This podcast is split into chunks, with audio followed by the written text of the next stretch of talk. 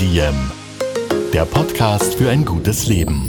Niki Löwenstein und Holger Potje. Jede Woche abwechselnd im Gespräch mit inspirierenden Menschen. Welche Rolle spielt ein bewusster Lifestyle für Sie? Woraus schöpfen Sie Kraft? Über Ernährung, Bewegung, Bewusstsein und Erholung.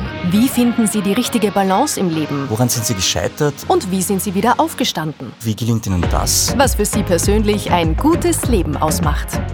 Carpe Diem, der Podcast zum Carpe Diem Magazin. Heute mit der österreichischen Krimiautorin Martina Parker und Buchhändler Baruch Pomper. Dieser Podcast wird Ihnen präsentiert von Pantoga, dem Produkt zur Verbesserung der Haar- und Nagelqualität. Hallo und herzlich willkommen beim Podcast von Carpe Diem. Es ist wieder mal die Zeit rund um Nicolo, also Vorweihnachtszeit, und das ist im Carpe Diem-Universum traditionell die Zeit für unser Buchspecial.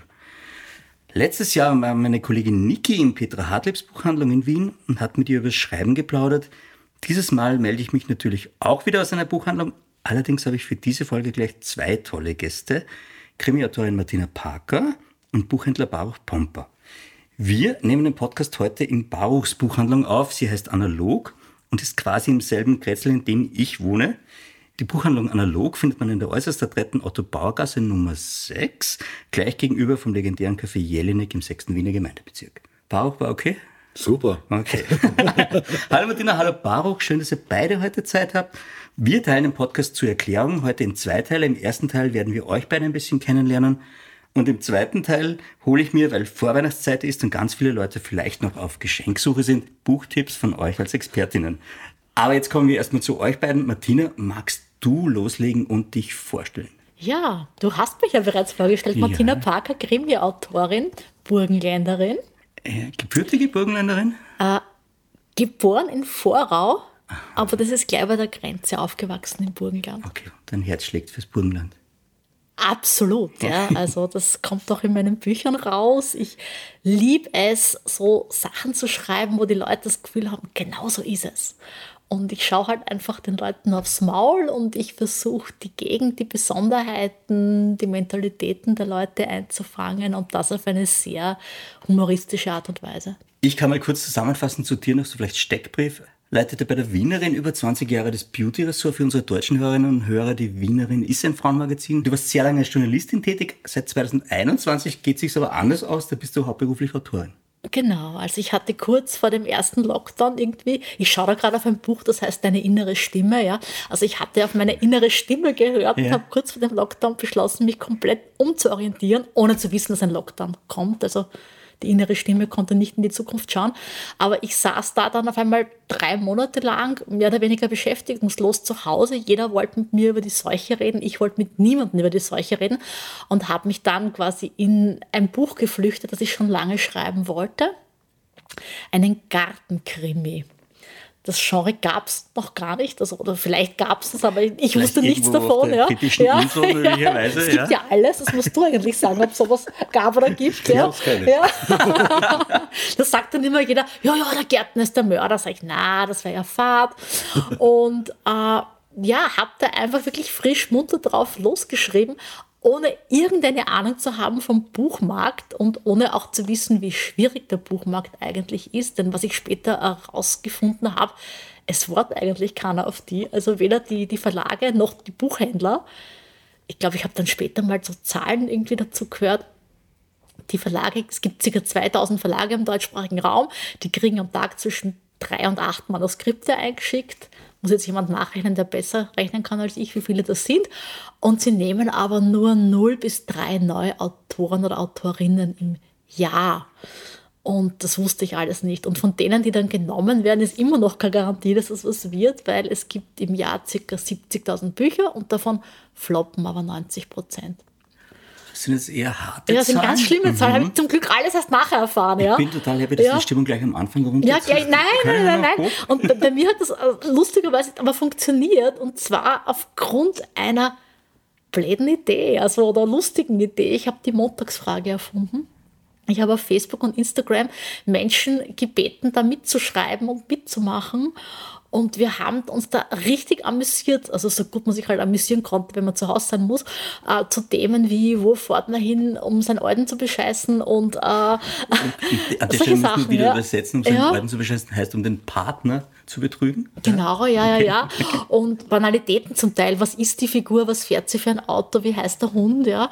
Und natürlich, als das Buch dann rauskam, zugerast, mein erstes äh, ja, Debüt, sagt man da, im Juli, in einer Zeit, wo ich auch gehört habe, was eigentlich die saure Gurkenzeit in den Buchhandlungen ist. Also weil- falsche Zeit im Sommer. Ja, obwohl Okay. Mhm. die Konkurrenz ist dünner. Also der Vize kommt, glaube ich, eher nie im Sommer raus. Der kommt immer vor Weihnachten. Äh, ja, haben mir diese Leute dann wirklich geholfen, den Durchbruch zu schaffen. Also Mhm. die haben äh, erstens einmal aktiv nachgefragt in den Buchhandlungen und haben dadurch den Verkauf angekurbelt. Sie haben eine Instagram-Facebook-Kampagne gestartet, in dem jeder sein Urlaubsfoto mit Zurgrast äh, gepostet hat. Und so ging das quasi dann einfach eins ins andere. Und es hat funktioniert und das war dann Bestseller. Das heißt, dein Debütroman, also ich kann es jetzt auch gleich mal vorwegnehmen, ähm, du hast auch das Goldene Buch des Hauptverbands Österreich, des österreichischen Buchhandels bekommen heuer im Rahmen der Buch Wien. Das heißt, du hast dann schon einige Stück davon verkauft. Und, aber der Weg dorthin, jetzt, wenn ich es wahrgenommen habe, richtig war schon schwierig. Es war jetzt nicht so Selbstläufer und, und jetzt gehen wir mal und der erste Verlag nimmt mich, sondern du hast suchen müssen auch. Nein, also in Österreich war das Interesse äh, nicht da. Ich denke, es liegt jetzt vor allem daran, was ich halt so nach, im Nachhinein mitbekommen habe, eher, dass es als Lokalkrimi gesehen wurde und man jetzt der Region, in der es jetzt angesiedelt ist, jetzt nicht so den wirtschaftlichen Erfolg prognostiziert hat. Das ist halt Südburgenland, es gibt jetzt nicht so rasend viele Buchhandlungen.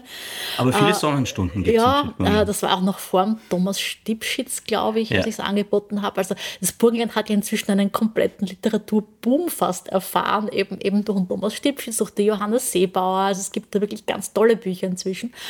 Äh, Und, und der Deutsche Gemeiner Verlag, der war sich dieser Problematik, glaube ich, gar nicht so bewusst, wo ich dann gelandet bin. Und die haben das auch von Anfang Anfang an überregional gesehen. Überregional, ja, ja, ja. Die haben das überregional gesehen. Weil, halt, weil ich habe dann auch gesagt, es gibt mehr Gärtner als Burgenländer, wir machen einen Gartenkrimi. Und muss für die deutschen Leser sagen, also Zuhörer, Ja. wir machen einen Gartenkrimi. Und, und ja, das hat dann funktioniert. Im Nachhinein würde ich sagen, aufgelegte Idee, weil Gartenkrimi ist ja an sich schon super. Du bist draußen, wenn du einen Garten liebst und es verbindest mit, mit Spannung und Krimi, würde ich jetzt gefühlt sagen, ja, funktioniert eh klar, ja. Ich habe auch im Nachhinein nicht draufgekommen, ich habe noch so einen Trend auch noch erwischt, dieses Mhm. Nature Writing, ja, wenn man die Gesang der Flusskrebse und der Traum von einem Baum und es gibt einfach sehr sehr viele Bücher, die diese Sehnsucht nach, nach Grün befriedigen, ja, Mhm. und, und ja, das war jetzt, davon wusste ich aber nichts, logischerweise, weil die haben ja auch zur selben Zeit ihre Bücher geschrieben wie Ich ich. habe jetzt gerade überlegt, äh, der, der Salzpfad, genau, wo die da in England die Küste entlang marschiert, das stimmt. Bist du ein Glückskind, Martina? Ich glaube schon, ja. Ja, Ja, ja. also nicht, man glaubt, Holz klopfen, gar nichts verschreien, das ist immer schlecht. Nein, so, nein, nein, ja. nein. Ich glaube, bei dir läuft das ganz gut. Ich habe noch ein paar Fakten, da kannst du mir dann sagen, ob es stimmt. Die Gartenkrimi-Reihe aus dem Südburgenland, Zurgast war der erste. Hamdraht. Du kannst Verstehen die Deutschen Deutsch nicht, ja, muss man, glaube ich, ja. übersetzen. Also ja. Heißt hinzugezogen. Äh, Zugereist, zugezogen, Ja. ja. Hamdraht heißt umgebracht. genau, aufplattelt war dann der dritte. Ja, jemanden aufblättern heißt jemanden zur Schau stellen, Mhm. ich mal sagen, ja. Die Nummer vier ausgestochen, jetzt bin ich gespannt. Ja, ausgestochen, das hat doppelte Bedeutung. Und zwar sowohl kann man Kekse ausstechen, Plätz, Plätzchen ausstechen, als auch jemand übertrumpfen. Und im Sommer nächstes Jahr kommt Eindunkt. Mhm, genau, ja, jemand eintauchen. Obwohl dunkel kennen sie in Deutschland, gell? Von Schnitzel mit Ja, dunkel. ich glaube auch, genau. Ja. Äh, es gibt mittlerweile ein regelrechtes Gartenkrimi-Universum, haben wir sagen lassen, mit E-Bike-Touren zu den Schauplätzen von deinen Krimis. Ja, da wird jetzt eh demnächst ein Österreich-Bild dazu ausgestrahlt, dass Ernst? es gibt. Ja, ja, ja. So, mit diesen E-Bike-Touren und wir haben Kräuterhexenwanderungen, wir haben Essen, wir haben eine Tattoo-Aktion gehabt im Buchhandel. Das musst du Wo, erklären. glaube ich, zum ersten Mal tätowiert wurde, wirklich mit, also richtig mit Nadeln und Blut, ja. Covermotive von den Büchern. Der Verlag hat sogar ein, ein Tattoo verlost. Ich muss ein bisschen ins Detail bitte. Du, du hast Leute gefunden, die sich was rein tätowieren haben lassen? Die, die, äh, Die Motive, also das sieht man jetzt im Podcast Ja. natürlich nicht. Also meine Bücher haben Illustrationen Genau. auf den Covers, die wahnsinnig schön sind, von der Lena Zotti, einer ganz tollen Wiener Illustratorin. Ja. Und äh, ja, wir haben die lustige Idee gehabt, oder eigentlich hat es die Buchhändlerin gehabt, die Anna. Darf ich eine Zwischenfrage stellen? War die Anna tätowiert? Ja, Okay. Anna Maria Laganda, SCS. War aber. Und die hat die Idee gehabt und der Verlag hat da mitgemacht. Ah, sehr lustig, sehr nette Idee. Und ich habe nachgelesen, du lässt da via Social Media Handlungsstr äh, du hast lässt bei deinen Büchern die Fans mitbestimmen, die Handlungsstränge. Hm, Jetzt nicht so genau? unbedingt den Handlungsstrang, eher, eher die Handlungsstränge auf Nebenschauplätze. Mhm. Also heute haben wir lange überlegt, ob wir jemand vom Personal töten. Also eine Figur, die Das schon wir jetzt einfach bekannt mal ist. so im und, Anfang äh, total ja, ja, Bauch, wie oft hast du schon drüber nachgedacht, ob du vom lustig. Personal töten willst? Also Personal, ich ich habe noch nicht so lange Personal, gib mir, ich muss noch ein paar Jahre Chance geben. Okay. Wunderbar. Und jetzt habe ich noch was. Äh, von Zurgras sind die Filmrechte verkauft. Stimmt das? sie sind optioniert, nur man muss Optioniert? dazu sagen, ja, also optioniert ist so, eine Filmfirma, in meinem Fall ist das Gebhardt Production in Mödling, sichert sich die Rechte Ja. und versucht das dann umzusetzen. Und wenn das in einem gewissen Zeitraum passiert, äh, dann passiert's. Und wenn nicht, muss man das immer wieder verlängern und dann wird es halt immer teurer. Äh, aber ich habe ein wahnsinnig gutes Gefühl, dass wir verstehen uns alle total gut und wir hatten ein wirklich lustiges Treffen mit einer Drehbuchautorin, eigentlich so, um zu schauen, ob wir beide uns verstehen würden. Ich glaube, ich habe ein Nirvana-T-Shirt angehabt und sie hat ein Rolling Stones-T-Shirt angehabt und wir haben uns nur angeschaut und gesagt, ja, passt. Die Chemie stimmt. Ja, voll gut. Okay. Ja. Ah, das heißt, es ist optioniert, das heißt, es könnte, wenn Das man ist Usus quasi in. Filmbranche. Ja. Mhm. Genau. Also die versuchen mal alles aufzustellen, eben Drehbuch und, und, und Regisseur und Aber ich hoffe, du hast schon was davon, wenn Wir es sind mal in der wird. Drehbuchphase. Ja, genau. Also das Optionieren ist eh schon mal super. Was das Geld anbelangt. Ich habe doch da stehen, lebt mit Mann und Familie in Sulzriegel, Ortsteil von Bad Du darfst das nicht rumerzählen, nachher kommen die wieder alle. Ich habe eh schon einen Stalker gehabt, hör auf. Wir drehen die Zeit zurück. Du lebst in Bad Tatzmannsdorf. äh, Bad Tatzmannsdorf findet man dich nicht, oder glaubst du, findet man dich dann auch?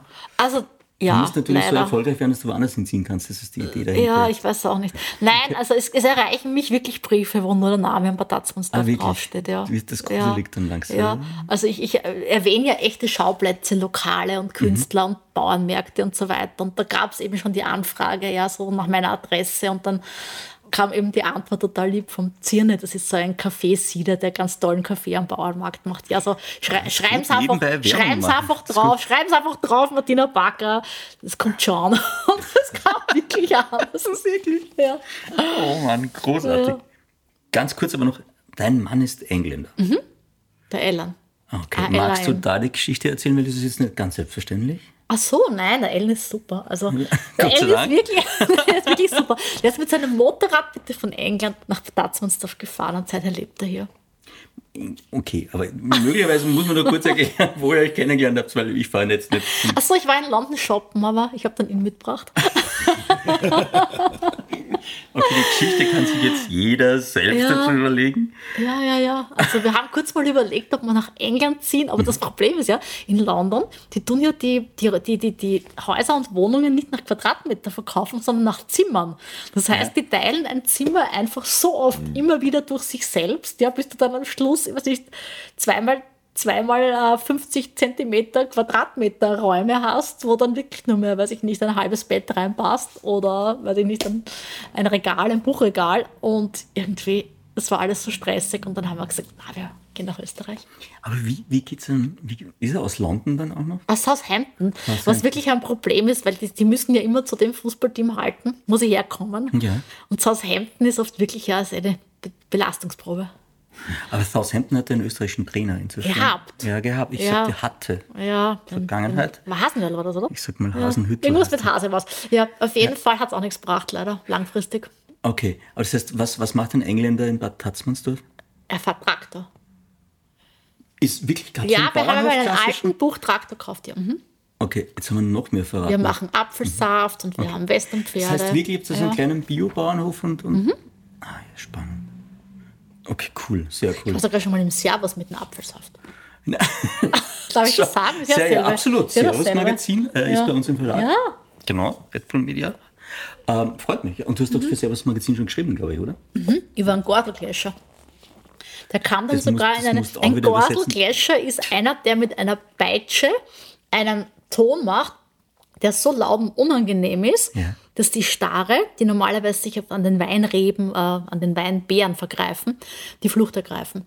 Weil Stare sind unglaublich gescheit, das sind Rabenvögel, Mhm. die erkennen die Autos von den Weinhütern und sogar die Autonummern, sind wirklich echt gescheit. Aber sie haben Angst vor diesen Peitschengeräuschen. Mhm. Nur ist halt wahnsinnig anstrengend. Stell dich einmal hin und schlag den ganzen Tag so eine meterlange Peitsche. Mhm. Das wurde sogar eine Kurzgeschichte draus, die kam in eine Anthologie von der Rotraud Schöberl. Meermorde. Ich gleich Werbung machen. Da, da, da. Wir springen heute wirklich gut rum und du hast mir aber schon einen guten Übergang gegeben mit den Staren, weil das Wappentier deiner Buchhandlung, Baruch, ist eine Krähe. Wieso das? Ich hätte jetzt mit einem Raben gerechnet und Edgar Allan Poe, das wäre sich für mich ausgegangen, aber eine Krähe? Ja, also Raben sind ja auch Krähenvögel. Und ähm, na, ich mag einfach die Tiere, sie sind sehr gescheit eben und sie sind sehr kommunikativ. Also sie haben eine sehr ausgefeilte Sprache. Und deswegen fand ich das recht passend. Meine Damen und Herren, Sie hören Baruch Pomper, der eigentlich eine tolle Radiostimme hätte, sich aber keine Podcasts anhört, hat er mir im Vorfeld verraten. Baruch, du bist Buchhändler und das total nett ist, das kann man jetzt auch mal gleich sagen, du hast deine Frau während der Buchhändlerlehre kennengelernt, stimmt Genau, das ist schon mittlerweile 30 Jahre her. das? Ja. Sie war dann noch länger im Buchhandel, ich nicht, aber äh, es war immer wieder eigentlich so ein langer Traum, eigentlich auch so eine Buchhandlung aufzumachen mal. Und äh, sie ist recht erfolgreich jetzt gewesen mit, äh, mit einem Hutladen. Sie ist nämlich seit 20 Jahren im, im Hutgeschäft sozusagen. Hut-Business. Genau, im Hutbusiness, ja. Und, äh, und das hat uns auch den Mut gegeben, das äh, mit der Buchhandlung auch anzugehen, letztes Jahr. Deine Frau heißt Alex und der Laden, ihr, ihr Hutladen, Heißt gut behütet. gut behütet, überraschend. Wie, wie hättest du genannt, den Hutladen? Cool. Mund zum Hund. Ich habe tausend Und ein tolle bisschen Ideen. länger nachdenken. aber- Und sie ist auch Burgenländerin, meine Frau. übrigens. Wirklich? Also Wischendorf aus dem ja, Bezirk voll Oberwart. Wischendorf. Na, Ja. Da spielen meine Krimis. Ja, ich weiß. Gut. Baruch, erklär mal, du hast nämlich eine total nette Vorgeschichte. Ich kann mich erinnern, wie ich das erste Mal in deinen Laden reinspaziert bin, haben wir ein Buch, glaube ich, über Kaffeeol gekauft, meine Frau und ich. Und wir sind dann ins Plaudern gekommen und dann hast du erzählt, dass du, bevor du Buchhändler wurdest, ganz was anderes gemacht hast. Genau, ich war Straßenbahnfahrer die letzten Jahre. Äh, hat auch viel Spaß gemacht, ist aber auch ein sehr anstrengender Job. Ja. Entschuldigung, darf ich dich was fragen? Ja. Wann geht sie aufs Klo? Also, ey, das ist, man gewöhnt sich wirklich Wir brauchen an, die erste Pause. man, man, man gewöhnt sich wirklich an, wenig zu trinken und das sich richtig gut einzuteilen. Ja. Weil das ist gar nicht so einfach. Du musst den, einmal musste ich tatsächlich den Zug stehen lassen.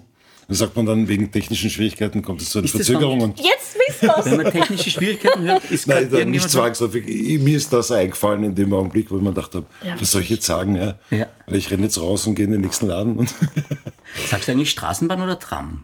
Straßenbahn. Oder wie, sagt man das? Ist Straßenbahnfahrer? Sagt man dann, ist die offizielle Bezeichnung Straßenbahnfahrer oder Straßenbahnführer? Das bin Straßenbahnführer, glaube ich. Ja, okay. Und, und ähm, wie sagt man als Straßenbahnfahrer? Da sagt man Zug dazu einfach. Ne? Okay. Der Zug, ja. Okay. Oder BIM, ja. Und bist du mit allen, also ja, BIM Deutschland, weiß ich auch nicht, ob man das kennt, du bist jetzt unser Deutschland-Experte, du musst immer übersetzen, wenn du das Gefühl hast. Ja, Ich glaub, das passt ist noch alle Okay. bei uns, glaube ich. Wolltest du mir jetzt fragen, ob er immer dieselben Strecken fahrt oder was? Ja, Genau, ob du einfach mal abzweigen kannst, wenn du. ich kann mich verfahren, ja.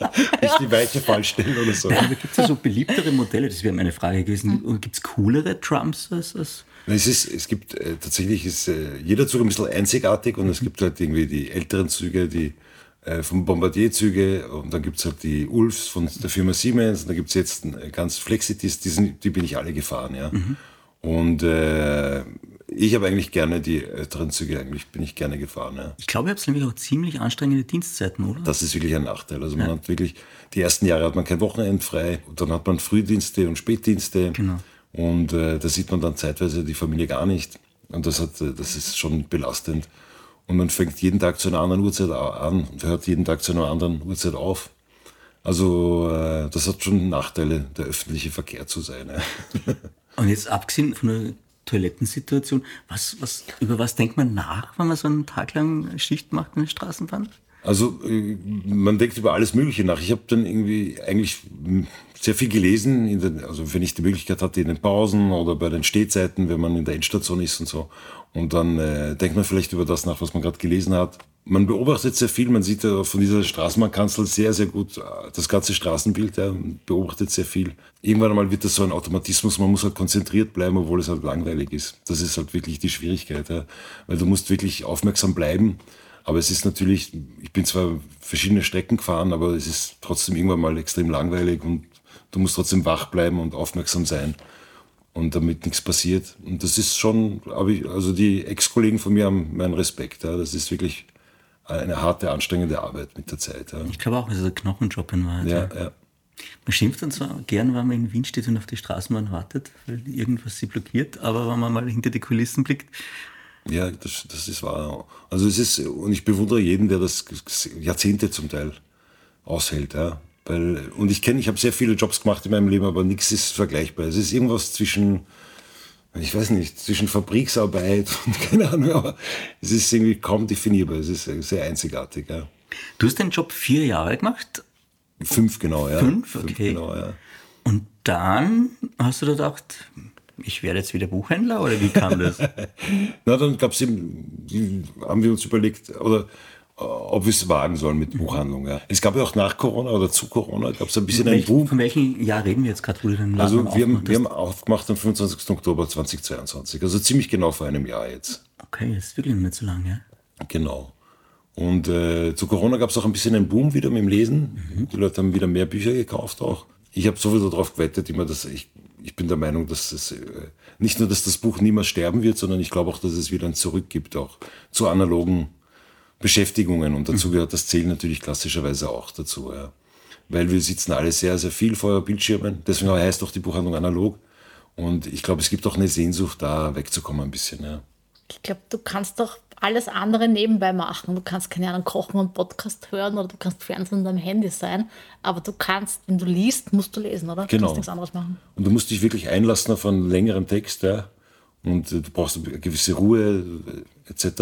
Und das ist aber, glaube ich, auch etwas sehr Angenehmes und, und gibt auch dem, den Texten mehr Respekt, glaube ich, auch den Respekt, den sie verdienen, weil man muss sich auf sie einlassen. Das geht nicht so nebenbei, so wie du sagst. Ja. Genau. Aber ist meditativ, ist eigentlich total schön. Ja, Finde ich auch. Ja, du merkst gerade, die Martina übernimmt den Job da jetzt gerade. Aber wir waren jetzt, okay, ist, wir sind jetzt vor ein bisschen über einem Jahr mhm. und ihr habt den Buchladen da eröffnet. Aber wie habt ihr den gefunden und wieso dann gewusst, okay, das geht sich aus und ich kann das machen? Weil das war schon ein großer Schritt, nehme ich an. Na klar. Also, äh, erstens einmal habe ich irgendwie äh, gute Freunde, die mich unterstützt haben. Bin ich sehr, sehr dankbar. Wir haben das dann auch finanziert als äh, über das, die Gesellschaftsform ist eine KG, das heißt, ich habe einige Kommanditisten, also das sind, äh, die das finanziert haben im Grunde genommen, die Buchhandlung. Aber ich habe dadurch auch keinen Bankkredit im Nacken, das ist sehr angenehm. Und äh, sondern lauter Leute, die wissen, dass das ein Groschaugeschäft ist, der Buchhandel, und dass man da nicht großartig reich wird, aber dass man damit etwas unterstützt. Und ähm, ja, und dann hab ich, haben wir auch dieses Lokal gefunden, was ein totaler Glücksfall ist. Man ja. muss jetzt echt mal, kannst du das mal, Martina, du bist gut im Beschreiben, kannst du mal den Laden hier beschreiben, weil der ist wirklich großartig. Also alle, die Notting Hill gesehen haben mit New Grant, gell? Also, ja, es schaut genauso aus. Also Notting Hill in Wien ist in der Otto-Bauer-Gasse. Ja, wahnsinnig schöne Holzvertäfelungen, so eine kleine geschwungene Treppe, die hinaufführt. Äh, ein Paradies für Buchliebhaber, wunderschöner Fischgrätparkett. Äh, Total, du hast noch einen alten Tresen da. Ähm, Du hast sehr viel scheinbar analoge. Wir haben noch ein altes Telefon, da stehen es wird nicht funktionieren. Und den Hut. Doch, den doch, es funktioniert, aber es ist natürlich scheinbar analog. Es, hängt am Modem. Ja, okay. aber es ist very oldschool da herinnen und du hast ganz, ganz viele verschiedene Genres. Hast du, wie, das habe ich mir immer gefragt, wie geht der Buchhändler an die Sache heran? Wie suche ich meine Bücher aus? Wie kuratiere ich sowas? Also natürlich hat man seine Vorlieben, seine mhm. eigenen Vorlieben und seine eigenen Interessen und ich glaube, darauf sollte man auch durchaus Rücksicht nehmen, weil die Bücher, die ich mag und die, die Autorinnen, die ich schätze, die kann ich ja natürlich auch besser verkaufen. Mhm. Ähm, und Magst du die Martina Parker? Ja, ist- total. Ja, und natürlich als, ich mein, als, als, als angeheirateter Burgenländer muss ich natürlich auch. Stimmt. Also, da musst gibt's keine, zusammenhelfen. da gibt's keine, keine, das ist keine Frage. Na, was soll er jetzt sagen? Ja, das muss ich jetzt fragen. Aber das heißt dann, du suchst nach dem eigenen Geschmack aus, mal primär? Genau, und- aber nicht nur. Und ich muss auch sagen, dass die Vertreterinnen und Vertreter der Verlage, die sind eine Riesenhilfe, gerade am Anfang. Und äh, die beraten einen auch. Also, und desto mehr sie einen dann auch kennenlernen, desto einfacher tun sie sich auch, weil sie dann auch schon wissen, wo- worauf legst du Wert, was hast du dann. Du musst ja auch deine Kundinnen und Kunden kennenlernen. Das ist ja auch für mich ein Lernprozess. Ja. Und, äh, und desto besser kann man das dann abstimmen und und wir versuchen halt hier auch in der Buchhandlung möglichst viele Einzeltitel zu haben. Das ist zwar immer wieder viel Arbeit beim Nachbestellen, aber die Leute sollen viel Auswahl auch haben und möglich, die Möglichkeit haben, wirklich äh, Sachen, also zu schmökern und Sachen zu finden, auf die sie sonst vielleicht auch, auch nicht über einen Algorithmus oder so gestoßen wären. Ja. Ein- Einzeltitel heißt verschiedene Autoren möglichst. Ganz verschiedene Bücher, die aber jetzt nicht so gestapelt sind. Ja, ich habe schon natürlich auch äh, Stapeltitel, die ich immer wieder auswechsle, aber Einzeltitel heißt, ich habe wirklich im Regal eine Autorin, ein Buch stehen oder so und eines neben den anderen. Und da kann man dann einfach wirklich überall reinlesen und, und, und, und auch Schätze entdecken und vielleicht auch Sachen entdecken, die man für Schrott hält, aber man kann einfach, man, es gibt was zum, zum Entdecken, ja. Ich habe nämlich auch das Gefühl, es ist ein bisschen so eine Schatzsuche da herinnen, wenn man reinkommt. man kann sich überraschen lassen. Habt ihr Online-Geschäft dann auch? Also kann man online auch bestellen? Nein, nein, habe ich nicht. Also erstens einmal entspricht das nicht dem Konzept mit Buchhandlung analog und zweitens einmal denke ich mir, online kannst du tatsächlich überall bestellen und wahrscheinlich läuft das sogar besser als, als über eine kleine Buchhandlung. Was man bei mir, man kann jeden Titel natürlich bestellen bei mir, man kann das auch per Mail bestellen, wenn man will oder telefonisch oder man schaut vorbei, aber dass ich jetzt ein, ein, ähm, ein, ein Webportal habe für, für, für, für Online-Bücher, nein, habe ich nicht. Ja. Aber ich muss jetzt sagen ihr macht auch einen eigenen Podcast darin, auch wenn du keine Podcasts hörst. Kann ich nochmal. Aber es findet sehr wohl statt und du machst auch immer wieder Lesungen. Ich glaube, Musik gibt es eventuell auch. Das Genau, genau. Wir hatten jetzt, erst am Samstag hätten wir auch eine Opernsängerin da. Das war wunderschön. lustig. Okay. Also die Akustik ist auch super, also Holz und Bücher es machen eine gute Akustik. und äh, also ganz unterschiedliche Sachen, ähm, aber in erster Linie sind das natürlich Lesungen, aber quer durch, von Lyrik bis Kinderbuch bis Krimi, alles. Auch viele äh, junge Autorinnen und Autoren oder weniger bekannte Autorinnen und Autoren. Wie passiert das? Fragst du dann die Autorinnen an und Autoren? Oder Teils, teils. Ah, Also teils, teils. teils, teils. Hast du teils schon mal gelesen, Martina? Nein. Ich hoffe, das passiert noch. Wie viel Platz hast du? Ne, hinter dem Jugendbuchregal verstecken wir die Klappsessel. Dann schieben wir alles zur Seite. Dann? 50 Leute gehen sich gut aus. Ist es eine große, wo du noch spielst oder sagst du, es ist Ah, dann schon zu nee, klein, also mir geht es wirklich um die Menschen. Also klar, die Lesungen im Burgenland habe ich über 200 Leute, aber ich lese auch vor 50 Leuten. Also mir geht es wirklich um den Kontakt mit Leserinnen und Lesern und ja, um coole Buchhändler. Und ich glaube, den Ich glaube auch, Das er ist ist einer, cool. gell? Ja, ja, er hört zwar keine Podcasts, um es nochmal zu sagen, aber er Na, ist, glaube ich, Moment, cool. jetzt lass ihn nochmal von der Angel. Er wird Du jetzt, glaubst er wird ja, jetzt, ja, er wird jetzt voll drauf abfahren, bin mir sicher. Ich habe im Sommerurlaub lustigerweise ein Buch gelesen, das heißt Confessions of a Bookseller, von Mhm. einem Schotten geschrieben. Und ich fand die Welt so faszinierend daraufhin. Ich weiß nicht, ob du es kennst oder? Genau, aber der ist antiquarische Bücher. Oder? Genau. genau. Und da wäre jetzt auch meine Frage, das heißt, wie war deine Entscheidung? Für dich war es immer klar, du bist buchpreisgebunden, neue Bücher und Genau, und dafür bin ich sehr dankbar. Ich, ich, ich bin ein schlechter äh, Feilscher und Händler. Also antiquarisches Geschäft heißt wirklich jeden Tag drinstehen und feilschen mit den Leuten, die dann... Sicher, also sowohl beim Ankauf als auch beim Verkauf hast du das, ja. Und beim, im Buchhandel hast du das relativ geregelt, klar geregelt. Das ist sehr angenehm, ja. Das heißt, das war nie Thema für dich mal zu überlegen, ob ich so alte Bücher Erstausgaben und... Oder, Na, na. na, na. Lass uns mal beide kurz über Kundschaft sprechen. Wir sind ja schon wieder bei der Hälfte der Zeit angekommen. Ähm, in dem einen Buch war es total nett, weil der hat jeden Tag Tagebuch geführt und hat irgendwie seine, seine Einnahmen und Ausgaben aufgeschrieben und die Leute beschrieben, die reinkommen. Machst du das auch, wenn du da sitzt? Du Nein, auf- nein. Die Zeit hätte ich auch nicht. aber, aber was super schön ist, man lernt unglaublich viele Leute kennen. Ja. Das denkt man auch. Es ist sehr kommunikativ. der Es ist sehr kommunikativ und das macht auch total viel Freude. Also es ist immer, also Backoffice und die Bürokratie, das, da, da schwitze ich schon sehr und das, da leide ich sehr drunter. Aber hier im Laden bin ich immer sehr gerne, weil man einfach immer nette Leute äh, trifft. Und hier sind auch irgendwie alle freundlich. Ich habe auch wirklich noch gar keine unfreundlichen Kundinnen und Kunden Wirklich? gehabt. Ja. Also es ist wirklich, vielleicht ist das auch die Stimmung in dem Laden, aber Oder auch die Erwartungshaltung, dass wenn man in so eine kleine Buchhandlung geht, dass halt manchmal äh, ein bisschen was chaotisch ist oder so und, und man nicht so streng ist. Ja. Aber es, es ist sehr, sehr fein, hier, hier im Verkauf zu sein und mit den Leuten zu plaudern. Und wir, wir lernen sehr, sehr viele Leute kennen. Also wir, das heißt der Nico, der hier arbeitet. Die, Stimmt, hinterm Tresen sitzt der Nico, der hier beim Aufbau noch mitgeholfen hat. Genau. Ja. Meine Tochter Mariam, die hier arbeitet. Und ab und zu ist die Alex auch da. Wenn sie nicht in ihrem Hutladen ist, ist sie auch da. Genau. Ja, das macht uns allen wirklich Spaß, hier zu sein. Und manche Kundinnen sind mittlerweile Freunde geworden. Ja. Voll schön. Ja. Familienbande. Jetzt bist du ja total einsam, Martina, gell? in deinem Beruf.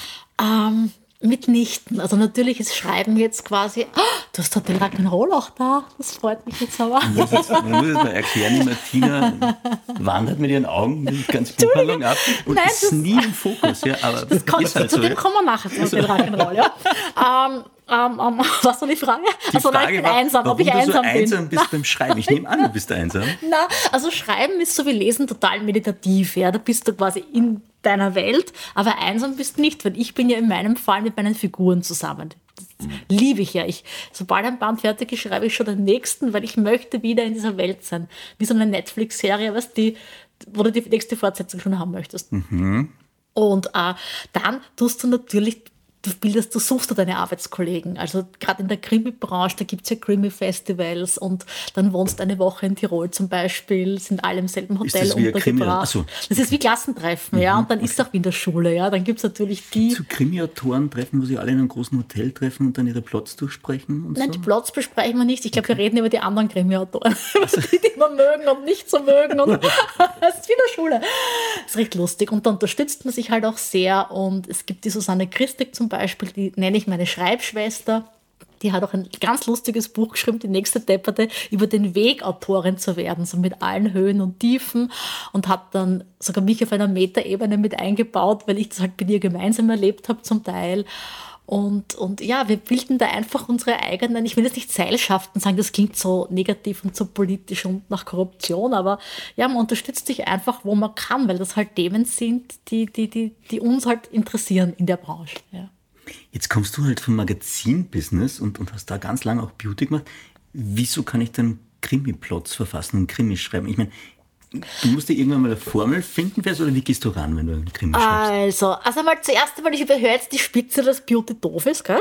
Überhöre ich jetzt mal ganz, ganz. Nee, aber es ist eine ganz andere Welt, würde ich sagen, und äh, wahrscheinlich oberflächlichere uh, Welt, als jetzt Krimis sein muss. Na, also ich habe ehrlich gesagt auch meinen Job, also ich habe bei der Wiener Ring gemacht, das Beauty-Ressort, mhm. ich habe Essen und Trinken und zum Teil auch People, also äh, Interviews und vor allem eine Kolumne. Und ich glaube, die Kolumne hat mir am meisten gebracht, weil ich da schon geschult habe, dieses, am meisten kommt halt an, dieses, genauso ist es, da, die Leserinnen haben so das Gefühl, man erwischt total ihre Lebenswelt, ja, oder man nimmt was aus dem Alltag her, wo sie sagen, ja, ja, ja, ja, genau, so ist es. Und das habe ich einfach weitergeführt. Und ich habe am Anfang auch immer gesagt, Zurkrast war dann quasi die größte Kolumne meines Lebens und die längste, ja. Äh, aber ich hatte keine Ahnung, wie man einen Krimi schreibt. Also ich war dann am Krimi-Fest Tirol, weil ich habe das Aufenthaltsstipendium bekommen.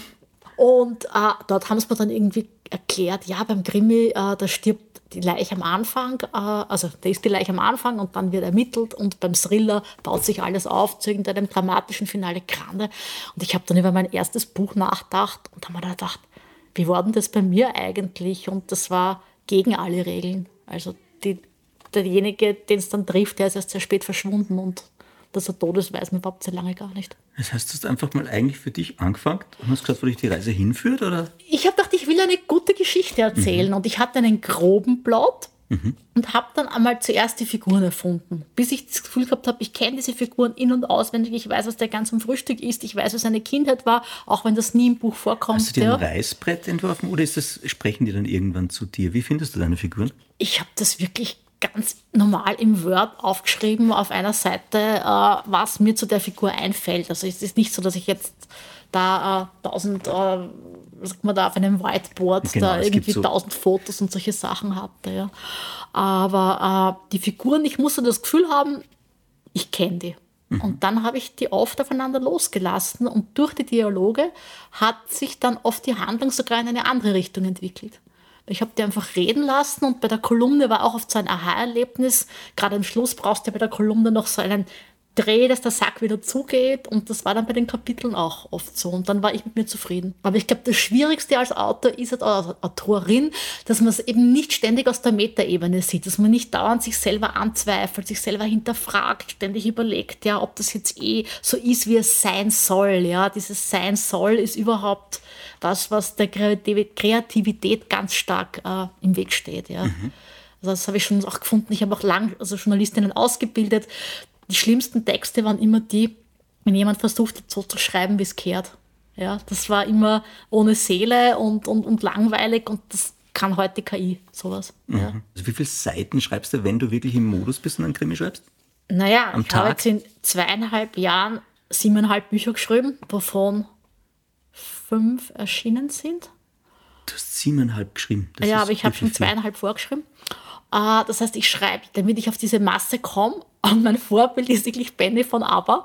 Weil der hat einmal gesagt, warum hat ABBA 100 Songs? Ja, weil ich jeden Tag so schreibe, wie andere ins Büro gehen. Ja? Mhm. Und das ist aber so, von nichts kommt nichts. Ja? Das heißt, der größte Fehler ist zu warten, dass die Muse kommt und dich küsst, weil die Muse ist ein Schlampen, die kommt nicht daher. Wir müssen wieder übersetzen. Du musst dich du hinsetzen. Übersetzen. Die Muse ist eine Danke. Schlampe. Ja. Steht man das? Ja. Also du setzt dich einfach hin um sieben und dann stehst du um zwei auf und manchmal ist das der Output besser und manchmal ist es schlechter, aber das Schlimmste ist, keinen Output zu mhm. Und mein Ziel sind 2000 Wörter am Tag oder 10.000 Zeichen sind das zumeist umgerechnet, das sind fünf Seiten. Okay, aber das heißt, du hast einen klaren Fokus, ein klares ja. Ziel und weißt, das ja. möchtest du erreichen. Weil ich habe, glaube ich, bei Stephen King mal gelesen, dass er gesagt hat, setzt sich hin und schreibt sechs, sieben Stunden am Tag. Genau. Und was dann rauskommt am Ende des Tages. Es geht auch darum, da drinnen zu bleiben in dem Ganzen und immer wieder die Übung zu haben auch des Schreibens. Das einmal, ja, man muss den Schreibmuskel trainieren, ja. Dann muss ich muss doch in der Geschichte drin bleiben, ja. weil oft hast du ja mehrere Ideen zu einem Kapitel und vergisst dann ja nach drei Wochen, welche Variante habe ich denn jetzt genommen. Da muss man wieder alles durchlesen und wenn du schon mal 300 Seiten geschrieben hast, ist es doch zeitaufwendig, die 300 Seiten noch einmal durchzulesen, um zu wissen, was man überhaupt jetzt fabriziert hat, ja. Ich glaube, die meisten Autoren und Autorinnen, die Talent hätten, scheitern an ihrer Angst. Sie trauen sich dann doch nicht zu. Sie sehen es zu sehr auf einer Metaebene und denken so, naja, ob ich das da heb. Und diese Angst verlässt dich aber nie ganz. Also ich habe wirklich mit Kollegen und Kolleginnen geredet, die das seit 10 oder 15 Jahren machen und die immer wieder am Anfang so denken, so, puh, na hoffentlich geht es diesmal auf. Das ist, das ist was, das, das, das hast immer im Nacken, aber vielleicht ist es auch gut so, weil so bleibst du auch achtsam. Hast du, spürst du mehr Druck, weil wenn man jetzt mal erfolgreich schon ist, dann ist natürlich mit jedem Band, der rauskommt, wahrscheinlich der Druck nicht weniger, sondern es wird gleich bleiben oder mehr werden. Oder bist du da, was das angeht, entspannt? Es geht in, in Schüben. Also Handrat, der zweite Teil, der war schon fertig, nachdem Zurkrass so ein Riesenerfolg war. Und das war gut, ja, mhm. muss ich sagen, im Rückblickend mhm. gesehen, weil das ist wie in der Musik die zweite Platte oder so oder die zweite CD. Gibt es ja alles nicht mehr, also der zweite Download dann, whatever. Stimmt. Und ähm, aufplattelt war dann am schwierigsten, weil das Thema auch schwieriger war mit den Graphen. Also ich habe das mit Absicht natürlich gesucht und bin dann aber im Schreiben draufgekommen, Graphen, du bist halt recht nah an Klischees dran, die recht märchenhaft sind, weil das halt mhm. Graphen sind, Adelige sind. Dann habe ich aber irgendwann beschlossen, pfeif drauf und schreibe es einfach so wie immer. Es hat dann auch super funktioniert und ausgestochen. Ich könnte nicht einmal sagen, das letzte, wann ich das geschrieben habe. Das ist irgendwann im Hochsommer, ein Weihnachts- und Winterkrimi, ist das einfach passiert und das ist so echt nur so geflutscht. Das ist vielleicht wie mit Geburten oder so. Ich meine, ich habe jetzt nur ein Kind, aber vielleicht ist das ähnlich mit Schwangerschaften oder Geburten, das immer anders ist. Mhm. Und das, das Genre Krimi war für dich klar? Naja, nein, das Genre Krimi wird definiert durch den Buchhandel, weil der Buchhandel in Genres denkt. Ja, nachdem bei mir eine Leiche ist, im ersten war es dann ein Krimi. Rückblickend betrachtet bin ich froh darüber, weil dieses Krimi-Genre ist ja doch eines einmal, erstens, was wahnsinnig erfolgreich ist. Du bist dann auf Krimi-Tischen platziert im Buchhandel. Oder bei dir wahrscheinlich, ich war noch nicht oben, gell? Wo, wo ist es bei dir? Bei mir ist es oben im ja. Obergeschoss, genau. Ja, ja, ja. Bei dir ja. ist es im Obergeschoss. Ich bin im Obergeschoss, toll, gell? äh, ja, ähm, es gibt da eben, wie gesagt, eine funktionierende Branche dahinter mit mhm. diesen Krimi-Festivals, ja, wo halt auch viel Marketing passiert. Äh, ich lese halt sehr viel englische Bücher, nachdem mein Mann Engländer ist, teilen wir uns halt oft die Bücher. Dort ist das ein bisschen weniger starr. Also mhm. dieses In-Genre-Denken. Bei uns mhm. denken wir halt schon Literatur, Unterhaltung, äh, ja. Gibt es die Gartenkrimi schon auf Englisch? Äh, nein, aber wir sind gerade in Verhandlungen mit Italien. Ah. Cool. Nonna das ist natürlich dann. auch Ja, nochmal ja, toll, oder? ja. Wenn man es in einer anderen Sprache dann. Ja, ich glaube, das Mhm. ist special. Das ist schon cool. Ja, und ähm, wie gesagt, es ist kein typischer Krimi. Also das ist die, die einzige und häufigste Kritik, die ich halt immer wieder höre. Also vielleicht gibt es auch mehrere Kritiken, aber viele Kritiken erfährst du ja nie, weil die Leute das nicht, nicht ins Gesicht sagen. Es ist aber kein typischer Krimi. Und dann sage ich, na, habe ich aber nie behauptet. Also, Letzte Frage, bevor wir zu Teil 2 kommen. Ähm, wie viel lernt man übers Gärtnern, wenn man deine Krimis liest? oh, sehr viel. Und auch viel über Viecher. Ja. Also ich habe immer so Insektenvorspanne am Anfang und ganz am Anfang in Zurkrost ist eine über die Penislänge einer Schnegelart. Und diese Schnegelart, die Limax redii, ist ähm, circa 15 bis 18 Zentimeter lang und hat Ich bin einen übrigens stolz, dass du das Wort Penislänge reinbracht hast im Podcast, mit dem man nicht gerechnet hat. Aber immerhin, wir haben es auch das untergebracht. Okay, also du bist Toll, du bei danke. mir bei der Schlange, ja. mich- Also die ja, ist circa so Geodreieck groß, ja, und hat einen 5, also halbes Geodreieck, ja, halbes Geodreieck und hat einen 85 Zentimeter langen Penis. Und da bekam ich wirklich die meisten Zuschriften von Männern, die alle geschrieben haben, da fehlt ein Komma. Und ich sag, nein, da fehlt kein Komma. Und ihr werdet bitte nicht ernsthaft einen Penisneid einer Nacktschnecke gegenüber haben, ja? Echt traurig. Das ist großartig. Ja. Das heißt aber, in der Insektenwelt gehst du auf. Also das ist schon ein Oh, ich Steckenpferd. liebe das, ja. Ja. Ich habe nachher eh auch eine Buchempfehlung in Okay. der Richtung. Also ja, ich liebe das. Unser heutiger Podcast-Partner ist Pantoga, das Haar- und Nageltherapeutikum. Es verbessert die Haarqualität bei dünnem, sprödem und brüchigem Haar, unterstützt bei diffusem Haarausfall, stärkt splitternde und unelastische Nägel und stimuliert gesundes und kraftvolles Haar- und Nagelwachstum. Pantoga ist Medizin für Ihr Haar. Über Wirkung und mögliche unerwünschte Wirkungen informieren Gebrauchsinformation Arzt oder Apotheker. Und jetzt zurück zu Holger und seinen Gästen.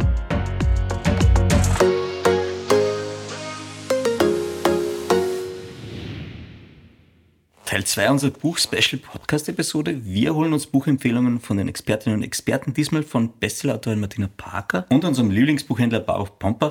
Und hier kommt auch schon die erste Kategorie, Buchtipps für Freundinnen und Freunde von Biografien. Lest ihr gern Biografien?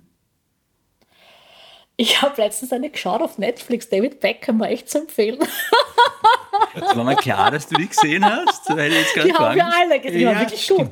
Na, also ich habe eine ausgesucht für euch. Memoir of a Highland Lady. Highland Lady gibt es nur auf Englisch, Ja. wird aber seit 1898 ununterbrochen gedruckt. Die Nachfrage hört nie auf. Es ist unglaublich witzig und lustig geschrieben über eine schottische Lady, die aber eher so im ländlichen Raum auf einem äh, mit vielen Viechern und Ackerländern und so weiter lebt. Und das Lustige ist daran, also erstens einmal dieser Humor, der das Ganze so modern macht und dass sie dieselben Probleme hat, oft zum Teil wirklich wie, wie wir heute im Alltag. Und das ist eigentlich witzig, weil ich finde, in einem historischen Film hast du immer das Gefühl, die haben ganz anders geredet und ganz anders gedacht und so weiter. Und da merkt man eigentlich, also so viel hat sich nicht verändert. Wir fassen die alle in den Shownotes auch noch zusammen. Also wenn ihr die Buchtipps dann euch irgendwie raussuchen wollt, ihr findet die in der Story. Baruch, hast du eine Biografie? Ja, also aktuell gibt es eine Biografie von Meyer über die Hannah Arendt, die sehr, sehr gut ist. Und äh, er ist ja selber auch Philosoph und äh, insofern ist das gut gelungen auch. Ja. Welche Genres findet man bei dir in der Buchhandlung tatsächlich? Ich habe rausgeschrieben, äh, österreichische Literatur, Krimis, Philosophie hast du gern, ja? Kinder- und Musikbücher. Genau, ja. Ähm, und dank deiner Tochter Mariam gibt es auch Mangas und Graphic Novels. Genau. Es gibt äh, natürlich Kinder-Jugendbuch, also alles und äh, viel Naturkunde auch, Science Fiction, Fantasy, Horror. Also eigentlich wir versuchen schon möglichst alle Genres äh, abzudecken. Äh, was wir ausgelassen haben, sind Ratgeberliteratur, Esoterik haben wir ausgelassen, solche Sachen. Und, und Reiseführer, weil kein Platz. Okay, nächster Tipp. Buchtipps für Leute, die lieber Bilder schauen als Textwüsten durchwandern. Sprich, wir sind im Reich der Graphic Novels und Comics. Da kannst du wahrscheinlich was sagen. Martina, ich weiß nicht, ob du Comics magst. Ich habe mich von der Bianca Dobler von Bücher am Spitz beraten lassen. Die Bianca ist super. Und die hat mir dann wirklich was empfohlen, was mir voll taugt hat. Die Bluse von Bastion Vivet. Also eine Frau, die eher so in einer angepassten Beziehung mit so einem Nerd zusammen ist und irgendwie sich nicht nie den Mund aufmacht, nicht einmal wenn es angeraucht wird, dann hüstelt es nur und tut nichts, leiht sich eine Seidenbluse aus und wird auf einmal von der ganzen Welt anders wahrgenommen, wie wenn sie ein Superman-Kleid anhätte. Und das ist natürlich einerseits provokant, weil sind wir alle so äußerlich, ja, oder machen Kleider wirklich Leute und wir haben dann super Kräfte. Und ich habe einen Kollegen, mit dem ich ständig darüber diskutiere, dass er sich bei Lesungen besser anziehen soll und der wird das von mir zu Weihnachten kriegen. Warum? Hast du auch einen Comic-Tipp, Graphic Novel? Ähm, ja, so zwei. Eigentlich, der Raoul Eisele hat äh, mit Maman ähm, ein Buch vorgelegt, das wunderschön ist, nämlich, es ist keine klassische Graphic Novel, es ist eher textlastig, auch äh, trotz der starken grafischen Illustrationen, es ist sehr, sehr poetisch. Und ähm, wen ich sehr, sehr mag, obwohl er schon seit längerem nichts herausgebracht hat, ist der Joe Sacco, der eigentlich Kriegsberichterstatter ist, äh, Journalist ist ähm, und seine Reportagen aber zeichnet und dabei diese Subjektivität äh, komplett zulässt und, und ähm, wirklich sichtbar macht, was er wahrgenommen hat. Also er, er schreibt nicht und er erzählt nicht etwas, wo er sagt, das ist die objektive Realität und so, das und das passiert dort, sondern man kann genauer nachvollziehen, was hat er gesehen, was hat er erlebt. Und diese Unmittelbarkeit finde ich toll. Cool, das klingt wirklich super. Nächste Kategorie gleich. Ähm, Buchtipps für Menschen, die auf lange Sätze und viele Schachtelsätze stehen. Wenn ihr zu irgendwas nichts habt, ist auch kein Problem. Können wir jederzeit auch canceln. Ich habe da nichts, weil ich habe ein Karl-May-Trauma. Also ich meine, ich habe als Kind die, vom vom Opa die ganzen Karl Mays noch gelesen in Kurrentschrift. Und dann hat das meinen Schreibstil so negativ beeinflusst, weil ich habe dann in der Schule so lange Schachtelsätze geschrieben, dass die Lehrer und Lehrerinnen gesagt haben, das geht so nicht. Und seitdem habe ich ein Schachtelsatztrauma. Oh Gott, Karl May war schuld. Na, ich bin erst draufgekommen, weil der Armin Wolf einen Podcast gemacht hat mit Zeit. Weißt du, das mhm. alles gesagt. Und der hat gesagt, das hat seinen Schreibstil so verhunzt. Und dann habe ich gedacht, oh, der Karl May war schuld. Das war dann wirklich so ein Aha-Erlebnis. Bei ihm war es auch der Karl May. Yes, da gibt es ein Muster, ich sehe das Ja, gerade. ein Muster, ja. okay. Mhm. Sehr gut. Faru? Der Michael Stavaric hat Phantom geschrieben. Das ist jetzt äh, dieses Jahr rausgekommen. Äh, ist eine Persiflage und Hommage gleichzeitig. So irgendwo dazwischen an Thomas Bernhard, der auch ein Meister des Schachtelsatzes war. Und äh, Phantom ist fantastisch zu lesen, äh, obwohl es unendlich lange Sätze sind. Äh, kommt man trotzdem rein ins Buch. Es ist auch durchaus auch witzig. Ein Satz am Tag und man ist in ein paar Tagen durch. Wie viele Bücher lest ihr denn so im Jahr, wenn ihr drüber nachdenkt? Seid ihr viel Leser? Ja, Ja? ja gut, bei dir ist es berufsbedingt auf jeden Fall so. mir kommt es darauf an, ob ich gerade in einer Schreibphase bin oder so wie jetzt bin ich auf Lesetour. Jetzt lese ich viel, wenn ich in einer Schreibphase bin, eher weniger. Also jetzt lese ich sicher ja, ein bis zwei in der Woche. Ah ja, okay. Ja. ich leide eher darunter, dass ich jetzt, äh, dadurch, dass wir sehr viel lesen müssen, um auch, auch viel zu kennen, ja, einfach, ja, äh, dass ich nicht immer jedes Buch zu Ende lesen kann, weil es weil einfach dann noch ein Riesenstapel vor mir liegt. Kannst du das, kannst du das Wirklich? unterbrechen? Du hörst dann auf? Und dann- wissen, wie es muss dann zum ausgeht? Teil wirklich aufhören, weil ich dann den, den Stress habe, dass ich dann sonst über, weiß ich nicht, Dutzende Bücher gar nichts weiß. Ja. Und das tut mir echt leid dann, weil eigentlich äh, bin ich jemand, der sehr langsam und genüsslich liest und nicht quer liest. Das kann ich gar nicht. Und ähm, es gibt jetzt eine lange Liste von Büchern, die ich dann zu Ende lesen möchte demnächst, ist weil ich einfach spannend. nicht dazu gekommen bin. Ja. Okay. Und das ist auch für mich eine ganz neue Erfahrung, weil das habe ich nie gemacht. Ja. Also, aber jetzt äh, sehe ich mich schon darin gezwungen. Weil, Ich kann es nachvollziehen, aber ich finde es wahnsinnig unbefriedigend. ja, das ist es. das ist. Also, ich meine nicht bei den Büchern, die man nicht so gut findet, aber die wird, will man Nein, dann auch die nicht so muss gut man, da ist verkaufen. die Lebenszeit zu teuer. Genau, ja. Aber bei den Büchern, die einem taugen und so, dann, ja. Aber kannst du Bücher abbrechen, Martina? Also ja, wenn es schlecht ist, lege ich sofort weg. Äh, Wie schnell erkennst du, dass es schlecht ist? Ersten vier, fünf Seiten. also also ich habe wirklich streng das. Gefühl, dass zum Teil wirklich die KI schon übersetzt, gerade bei Übersetzungen, dass das wirklich ganz schlecht übersetzt ist auch. Ich bemühe es eh, wenn es Englisch ist, lese ich es eh im Original, aber ich kann andere Sprachen, muss halt auf eine Übersetzung zurückgreifen. Ja, also das macht mich richtig grantig, ein schlechtes Buch. Du bist sehr konsequent dann. Ich habe letztens einmal, ich habe vergessen, wie es heißt. Ich habe Ja. wirklich, wirklich eins weggehauen in Altpapierdonne und das mache ich aber ganz, ganz selten. Dass ich eins weghaue, okay. weißt du, das kommt mir immer so War das so emotional weggehauen dann so Ja, weil das einfach so ein Mist war. Man verdrängt es geheißen hat. Okay.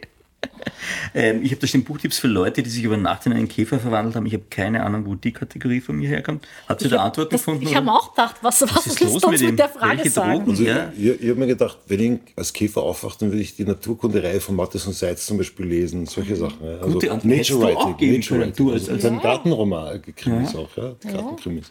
Ich habe gedacht, der Käfer, der war jetzt eher nur als Bild zu sehen, als Metapher für eine Finde ich auch schön, dass du das Verwandlung, anders interpretierst, Oder? Ich ja. so. Und darum habe ich dann gedacht, mir ist dann ein, eingefallen, der Joachim Meyerhoff mit Ach, diese Lücke, diese entsetzliche Lücke.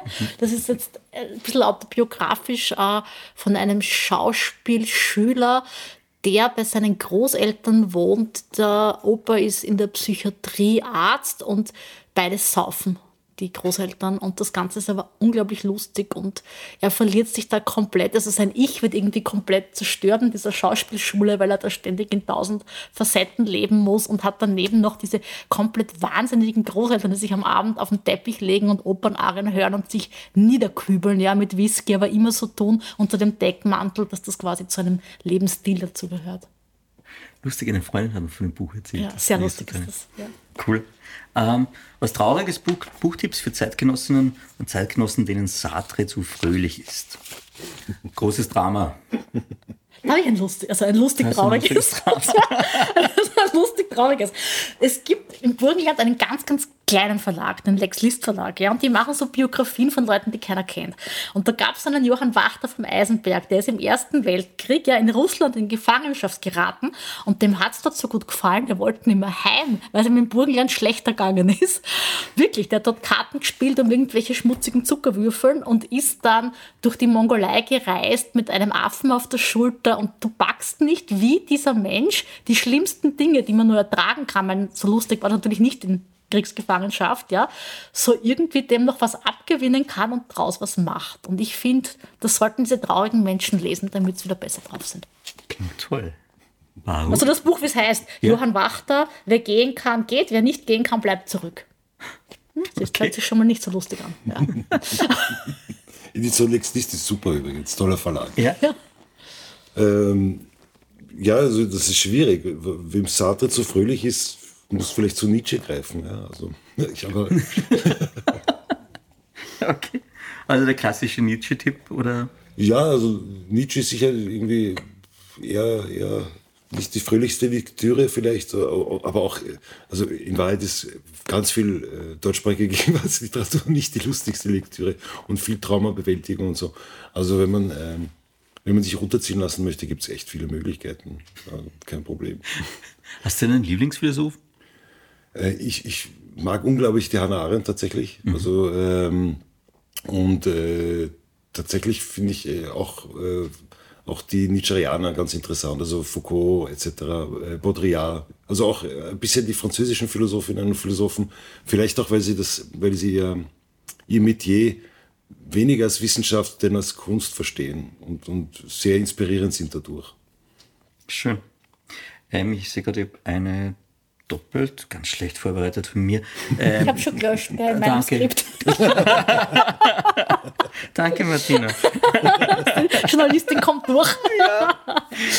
Ich habe da als nächstes stehen Buchtipps für Leute, die Musik lieben. Da müsstet ihr beides was haben. Hotel Rock'n'Roll von Manfred Stallmeier. ich durfte die Aufzeichnung machen von dem Buch. Äh, Ich habe mit ihm die Interviews gemacht. Und zwar der Manfred Stallmeier, wer ihn nicht kennt, der ist Wiener Hotelier und in seinen Hotels haben in den 90er und Nuller Jahren sämtliche Musikstars, äh, die damals en vogue waren, sind abgestiegen von Whitney Houston, David Bowie, Robbie Williams, Depeche Mode. Und er erzählt aus Hoteliersicht diese ganzen Geschichten, die da passiert sind in dem Hotel. Und ich bin da echt mit offenem Mund äh, gesessen und habe das in mich aufgesaugt. Und das war einfach so toll, dass das jetzt festgehalten ist. Ja. Klingt sehr gut. Ja, es gibt unglaublich viele Bücher wieder. Das ist schwierig. Also jetzt aktuell sind zum Beispiel, gibt es von Reinhard Kleist gibt es eine über Johnny Cash eine Graphic Novel, die liegt Steht dort auf da, genau, Stiege da, ja. genau. Und es gibt auch gleich dahinter ein fabelhaftes Buch, äh, eine Biografie von über Johnny Cash, also sein Leben, also in den Texten und in den Liedern, sozusagen, wie sich das widerspiegelt. Und ähm, ich, ich mag sehr unterschiedliche Musik, aber auch unter anderem Johnny Cash und das wäre vielleicht ein aktueller Tipp jetzt, ja. Wenn du gleich mehrere Bücher von einem Autor oder einer Autorin empfehlen solltest, wer wäre das für dich? Wir dürfen jetzt nicht Martina Parker sagen, weil das wäre aufgelegt. Nein, sage ich nicht. Anthony Horowitz mag ich voll gern. Mhm. Das ist ein britischer Krimi-Autor und von den Österreichern die Bettina Ballacker finde ich ganz super. Mhm. Das letzte Buch ist Zauberer vom Kopenzel, weil die auch so ganz unterschiedliche Genres äh, wahnsinnig gut beherrscht. Würde ich sehr empfehlen. Bauch? Ja, schwierig. Also ich würde sagen, vielleicht, also es gibt sehr, sehr viele Autorinnen und Autoren, wo man alles lesen kann.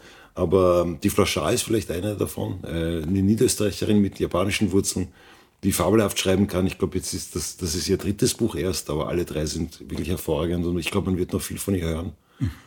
Und, ähm, und vielleicht von den ausländischen Autorinnen, ich mag sehr, sehr gern den Dimitri Verhulst, das ist ein, ein ähm, belgischer Flamme, der ganz unterschiedliche Sachen schreibt, äh, lustige Sachen, sehr traurige Sachen, äh, Sachen, die so semi-dokumentarisch sind und fantastische äh, schreiben kann und auch sehr gut übersetzt ist, was auch sehr wichtig ist mhm. bei internationalen Autorinnen. Ja.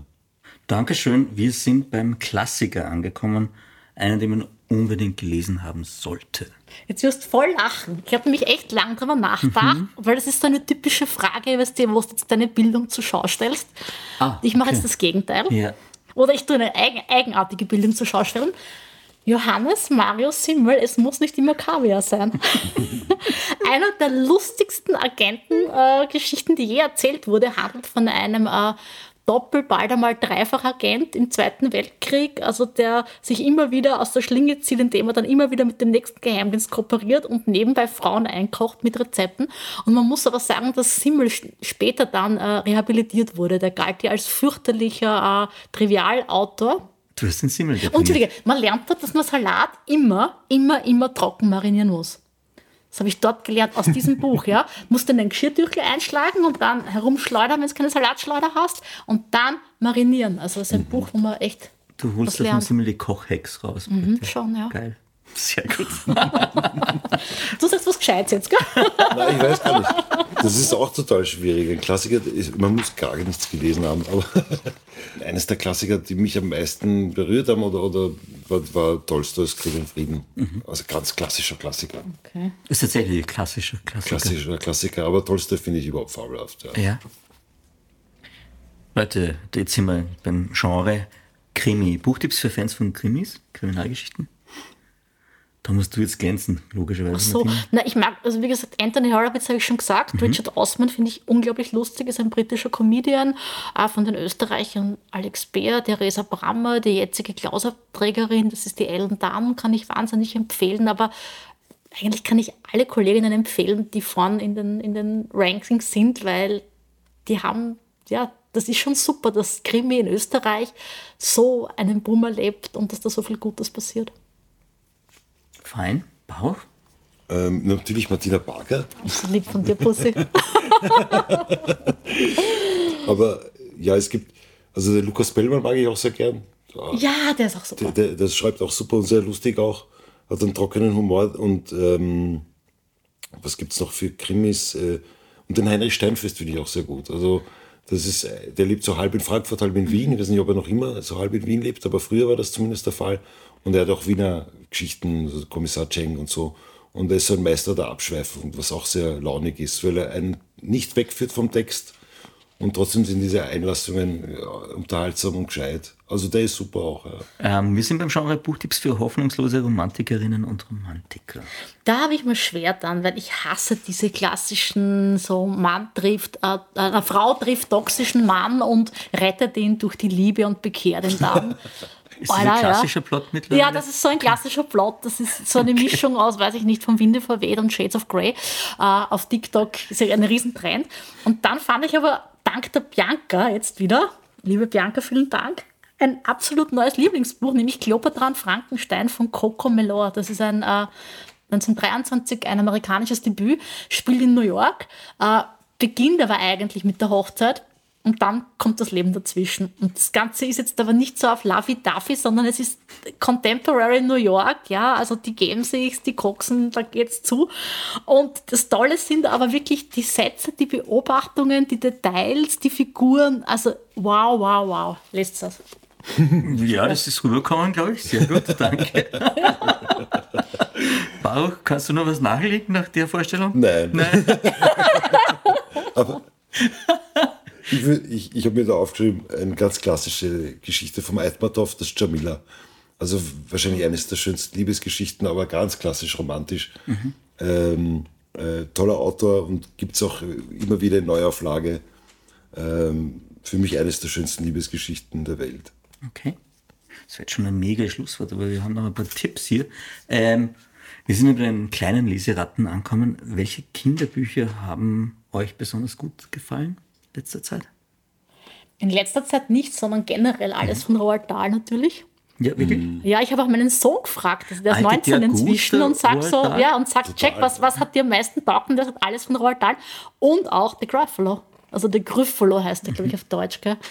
Also geniales Bilderbuch und, glaube ich, wird jedes Jahr neu aufgelegt. Aber es sind beides Klassiker Mehrmals. in Wahrheit im Kinderbuch. Inzwischen sind es Klassiker, ja, ja. Aber Contemporary habe ich jetzt nicht so einen Zugang gerade Mhm. zu Kinderbüchern. Nein, es kommen unglaublich viele geniale Kinderbücher und, und auch die Illustrationen sind wirklich immer ausgefeilter und schöner. Also da passiert ganz viel, finde ich. Ähm, aber ich habe mir jetzt auch einen Klassiker aufgeschrieben, zum Beispiel, nämlich die Gaggis von der Mera Lobe. Also weil, weil du hast geschrieben, welche, ja genau, Buchtipps für Kleine, das sollte jedes Kind irgendwann mal vorgelesen bekommen haben. Weil es ist erstens einmal vom Inhalt her toll, weil es eigentlich eine antirassistische Geschichte ist. Und es ist alles in Reimen. Und es ist, es ist, es, und es wird niemals altern. Das ist ein echt geniales Buch zum Beispiel. Sachbuch, Ratgeber, dann können wir nicht, brauchen wir von dir den Tipp eigentlich nicht holen, weil du hast keine Ratgeber. Ich habe keine Ratgeber. Also mein, mein Rat ist, möglichst keine Ratgeberbücher lesen. Aber es heißt ja Sachbuch und Ratgeber. So, Sachbuch schon. Ja. Sachbücher habe ich jede Ja, Menge. du könntest über die Sachbuchebene hier noch punkten, wenn du versuchst nochmal so In der. Schule. Man muss dazu sagen, für die Leute draußen, wir sitzen da beide mit unseren Mappen und unseren Zetteln in der Schule und werden Nein, ich habe abgefragt. das alles auswendig abgesagt. Es ist, ai, ja. Okay. Sagst du was? Ja, es bitte, bitte. Na, sag was. No Okay. pressure. Nein, ich bin so mal. aufgeregt, weil Ja, das ist ja. meine Lieblingskategorie. Ja? Ah, okay, Also mein Lieblingsbuch, was jetzt kommt, ja. Es heißt Entangled Life. Es gibt aber auch eine deutsche Mhm. Ausgabe, Verwobenes Leben. Und bitte lasst euch den Namen von dem Autor auf der Zunge zergehen. Der heißt wirklich Merlin Sheldrake. Ja, ist doch wie so ein Fantasy-Name.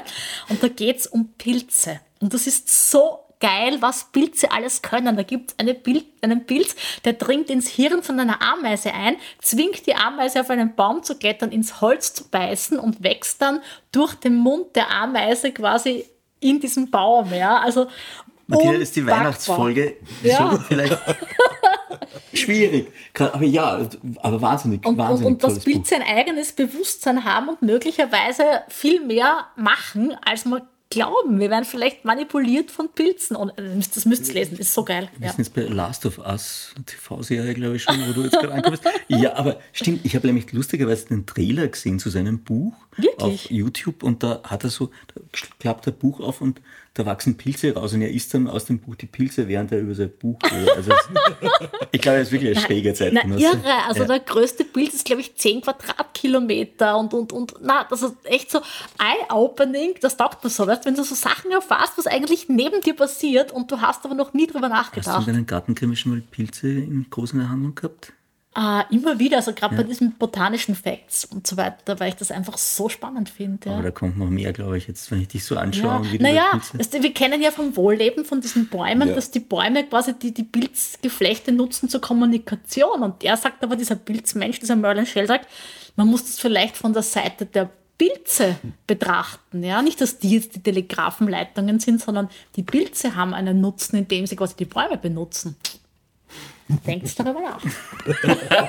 Okay, eine Aufgabe mitbekommen. Ähm, Freunde und Freundinnen von Fantasy werden happy mit. Seid ihr da? Liest ihr Fantasy oder gar nicht? Die Bianca hat gesagt, sie zahlt mir einen Spritzer, wenn ich das nächste Buch empfehle. Weil das so abgefahren ist. Ich glaube, das ist nämlich so eine Art Science-Fiction-Weltraumporno und heißt Ice Planet Barbarians. Äh, zwei Frauen werden von Aliens entführt, landen auf einem Eisplaneten und verlieben sich in einen blauen Mann, dem sie dann sexuell zu Willen sind. Ich meine, das muss man lesen, oder? Den Spritzer was wert, glaube ich. Und ist ein totaler TikTok-Hit. Großartig. Bauer, kannst du die Nummer noch retten oder? Also, ich lese eigentlich wenig Fantasy, eher Science Fiction, aber, aber ähm, die Johanna Grillmeier hat ein tolles Buch geschrieben, That's Life in Dystopia heißt das. Und interessanterweise funktioniert das so, dass es, äh, das ist die Welt so, wie wir sie kennen, da ist nichts anderes, nur dass ein Großteil der Menschheit weg ist, also umgekommen ist. Und äh, das Buch ist sehr, sehr spannend, hat interessante Charaktere, interessante Wendungen und, und es passiert recht viel, hat mir sehr, sehr gut gefallen. Und das ist auch ihr Erstling eigentlich jetzt. Und äh, das wird aber wie eine Trilogie und ich bin schon auf die nächsten Bücher auch gespannt. Klingt gut. Schau, das, war, doch- das geht auch total brav. Und Na, Entschuldige, brav kann ich nicht so wirklich. das stimmt. Das ist immer Stärke. Ähm, wir sind fast durch. Drei, glaube ich, haben wir noch. Lieblingskochbuch? Also zurzeit also habe ich zwei Lieblingskochbücher. Das eine ist, das heißt Tutto Napoli. Das ist von der Supermarie, die auch ein Lokal hat im zweiten Bezirk. Das ist so ähm, sowohl ein, ein Bildband über Neapel, als auch so, also über die Stadt, über die Leute, als auch ein Kochbuch. Also es ist wirklich so ein umfassendes Buch und sehr, sehr schön. Ähm, und das zweite, auch äh, was mir sehr gut gefallen hat, ist das Kanaan. Das ist ein Buch von einem israelischen und einem palästinensischen äh, Koch, die in Berlin ein, ein gemeinsamen Restaurant führen. Und ähm, ich finde es gerade heute, heutzutage wichtig, weil es gibt keine Alternative zum Zusammenleben. Und, äh, und äh, Kanaan ist sozusagen dieser alte Name, das heißt, es führt israelisch-palästinensische Küche äh, als eine Art von Küche und das stimmt auch so für mich. Hat mir sehr gut gefallen. Klingt super. Ja, meine Empfehlung ist, es geht ja nichts über die britische Küche, wir wissen. Wie dein Mann sagt. Nigel Slater. Äh, Tender Volume 1. Das sind lauter Rezepte aus dem Garten. Also mit Gemüse. Es gibt auch noch Tender Volume 2, da geht es dann um, um Früchte und Obst. Und also der ist äh, Gourmet-Journalist beim Guardian und schreibt doch einfach wahnsinnig toll. Also er schreibt zuerst nicht über die, die jeweiligen äh, Gemüsesorten, über den Garten. Das hat wirklich ja, literarisch seeartigen Anspruch und dann kommen wirklich die tollsten Rezepte. Wunderbar, klingt super. Hm, Wir haben es geschafft. Letzte Kategorie, das Buch, das ich bisher. Vorletzte. Was hast du? Du hast wieder irgendwas. ein- Hast du eine eigene Kategorie für die anderen? Hab ich? Was liegt gerade auf meinem Nachttisch? Das ist die letzte. Jetzt haben wir noch immer wieder gelesen. Genau. Ähm, okay, ich muss jetzt schneiden anfangen, weil Martina wird jetzt. Also nehmen wir die vorletzte, ist es richtig? Vorletzte? Okay. Die vorletzte Kategorie, das Buch, das ich bisher am öftesten immer wieder gelesen habe. Wir Kinder vom Bullerbull von Na, Astrid schau. Lindgren, weil das habe ich jahrelang meinem Sohn vorgelesen. Sehr schön. Ich liebe es immer noch und würde es jetzt auch mir selber vorlesen. Muss man, glaube ich, nicht erklären, das Buch. Na. Bau? Ich habe eigentlich nie ein Buch öfters gelesen. Du liest es nicht einmal ganz, gell? Also auch so Kinderbücher, die ich meiner Tochter vorgelesen habe. Also es gibt eigentlich nichts, was ich irgendwie ö- öfters gelesen habe. Du hast die Zeit gar nicht, gell, in dem Job. Na, in dem Job auch nicht, aber auch früher habe ich eigentlich Gab es nie so etwas, was gesagt das war so toll, da muss ich wieder Was hast, was hast du immer wieder gelesen? Tatsächlich glaube ich, ist, ist Herr der Ringe. Habe ich tatsächlich öfter gelesen. Ich habe jetzt wieder gelesen, 1984, ja. weil es irgendwie so, man dachte, wie muss es mal, das passt ganz gut in die Zeit. Ja, das ja, stimmt, ja, ja, ja. Es Das habe ich mir auch überlegt, dass ich das nochmal lesen Ja. sollte. Stimmt. Ja, Ja, ja. ja. Martina, magst du die letzte Kategorie Ja. angeben, die ich ja nimmer bei mir stehen habe? Das ist mir wichtig. Du Ja. hast geschrieben, was liegt gerade auf meinem Nachttisch. Ja. Ja. Und deswegen muss ich jetzt eine Kollegin empfehlen, die Johanna Seebauer mit Ninschhof. Weil das so ein tolles Buch ist. Das ist im Dumont Verlag erschienen vor ein paar Monaten. Es geht um ein burgenländisches Dorf, das im Schilf verschwinden möchte, weil es mit dem Wahnsinn der Welt nichts mehr zu tun haben will. Die lassen das Schilf zuwachsen, die montieren die Ortsschilder ab, die streichen sich aus allen Google-Einträgen raus und wollen ihre Ruhe haben. Und dann kommen aber so depperte Zurgroste und posten alles und zerstören quasi diesen großen Plan. Und das ist ein wirklich, wirklich sehr humorvolles, sehr amüsantes und gescheites Buch. Amen. Hast du noch was von der Frage, die es eigentlich nicht gab, übrig? Hast du da auch drauf? Buch geschrieben! Hast Auf, mir mein, geschickt? auf meinem Nachttisch liegt ein Stapel von, von, von Büchern, die erst erscheinen werden. Also, Das, das hätte ich so geil finden. Würdest du da drauf anspringen, wenn, wenn du sagst, okay, du könntest was lesen, was jetzt noch niemand Ja, schon. Ja, okay. Ich finde das schon schön. In diesem Sinne, Leute, wir haben es geschafft. Ich sage ganz großes Danke an Martina und an Bauch für eure Zeit und für die tolle Stunde. Dank. Und ich hoffe, ihr habt beide eine wunderbare Vorweihnachtszeit und genießt es auch. Ebenfalls. Ja, danke und danke fürs Zuhören und danke, dass ja, wir hier sein dürfen in deiner wunderschönen, tollen Buchhandlung, die wie in Notting Hill aussieht. Kommt vorbei und Notting findet Hill, heraus, ob Notting Hill hier in ist. Wien, wir Ja. sagen nochmal die Adresse durch. Otto Brauergasse 6 im Ja. 6. Bezirk. Na, es war eine Ehre, euch zu Gast zu haben. Ja. Danke vielmals. Da sagen wir auch Danke. Wir kommen wieder, gell? Ja, vielen Das freut mich. Ja.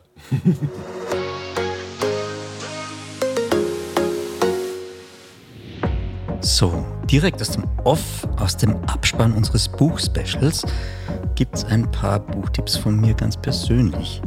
Mein Easter Egg zum Nicolo quasi, für alle, die wirklich bis zum Schluss dran geblieben sind. Also, was hat mich dieses Jahr buchmäßig beschäftigt? Steigen wir mal ein mit Reiseliteratur. Der Buchladen am Ende der Welt von Ruth Shaw, der ist im Dumont Verlag erschienen und besagten Buchladen gibt es wirklich in einem hübsch abgelegenen Winkel im Süden Neuseelands. Ruth hat ihn im zarten Alter von 70 Jahren eröffnet, zum Zeitvertreib als Rentnerin. Nächste Kategorie Sachbücher. Herr Boning geht baden von Wiegald Boning ist bei Gräfe und Unze erschienen. Fand ich ganz witzig für alle Freunde von Eisbaden. Und dann gibt es noch äh, das Buch Atme, jetzt bewusstes Atmen für innere Ruhe, Lebensfreude und Kreativität von Christine Schmidt im Irsianer Verlag. Wer Musik und Sachbücher liebt, dem empfehle ich Kreativ, die Kunst zu sein von Starproduzent Rick Rubin. Äh, Das ist erschienen im OW Barth Verlag. Und natürlich Be Useful, sieben einfache Regeln für ein besseres Leben von niemandem anderen als der steirischen Eiche, Arnold Schwarzenegger, ist im Lübelei Verlag erschienen.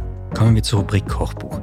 Gennaro's Cucina Povera, die einfache italienische Küche von Gennaro Contaldo aus dem Ars Vivendi Verlag, ist mein erster Kochbuch-Tipp.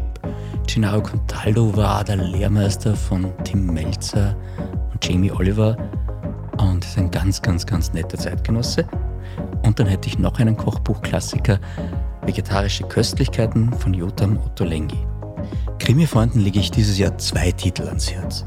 Einerseits den Roman Nacht von der isländischen Autorin Yrsa Sigurdardóttir, erschienen im BTB Verlag. Wir lernen darin, isländische Nächte sind lang und haben es in sich. Und Krimi Nummer zwei ist Das strömende Grab von Robert Galbraith. Harry Potter-Schöpferin J.K. Rowling schreibt wieder mal unter ihrem Pseudonym. Erschienen ist Das strömende Grab bei Planvalley, einem Belletristik-Klassiker, der als Serie verfilmt übrigens gerade auch auf dem Apple Plus Streaming-Dienst zu bewundern ist, habe ich auch für euch. Es ist natürlich eine Frage der Chemie, mittlerweile ein Bestseller, geschrieben von Erstlingsautorin Bonnie Gamos, erschienen im Piper Verlag.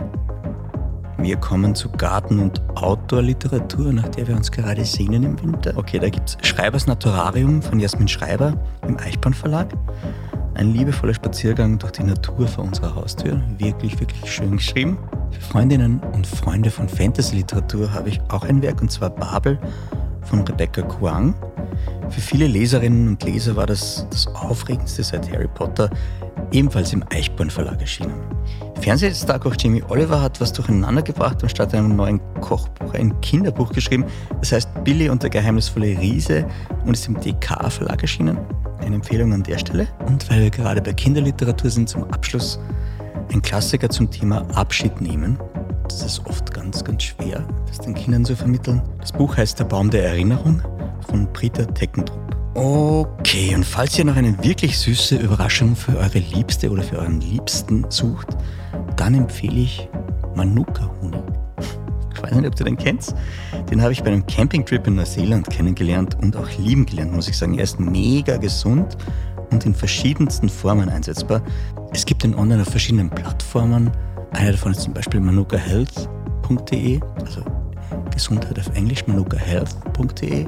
Das war's auch schon wieder von mir. Ich wünsche euch eine schöne Vorweihnachtszeit. Ja, genießt es ein bisschen. Bis bald.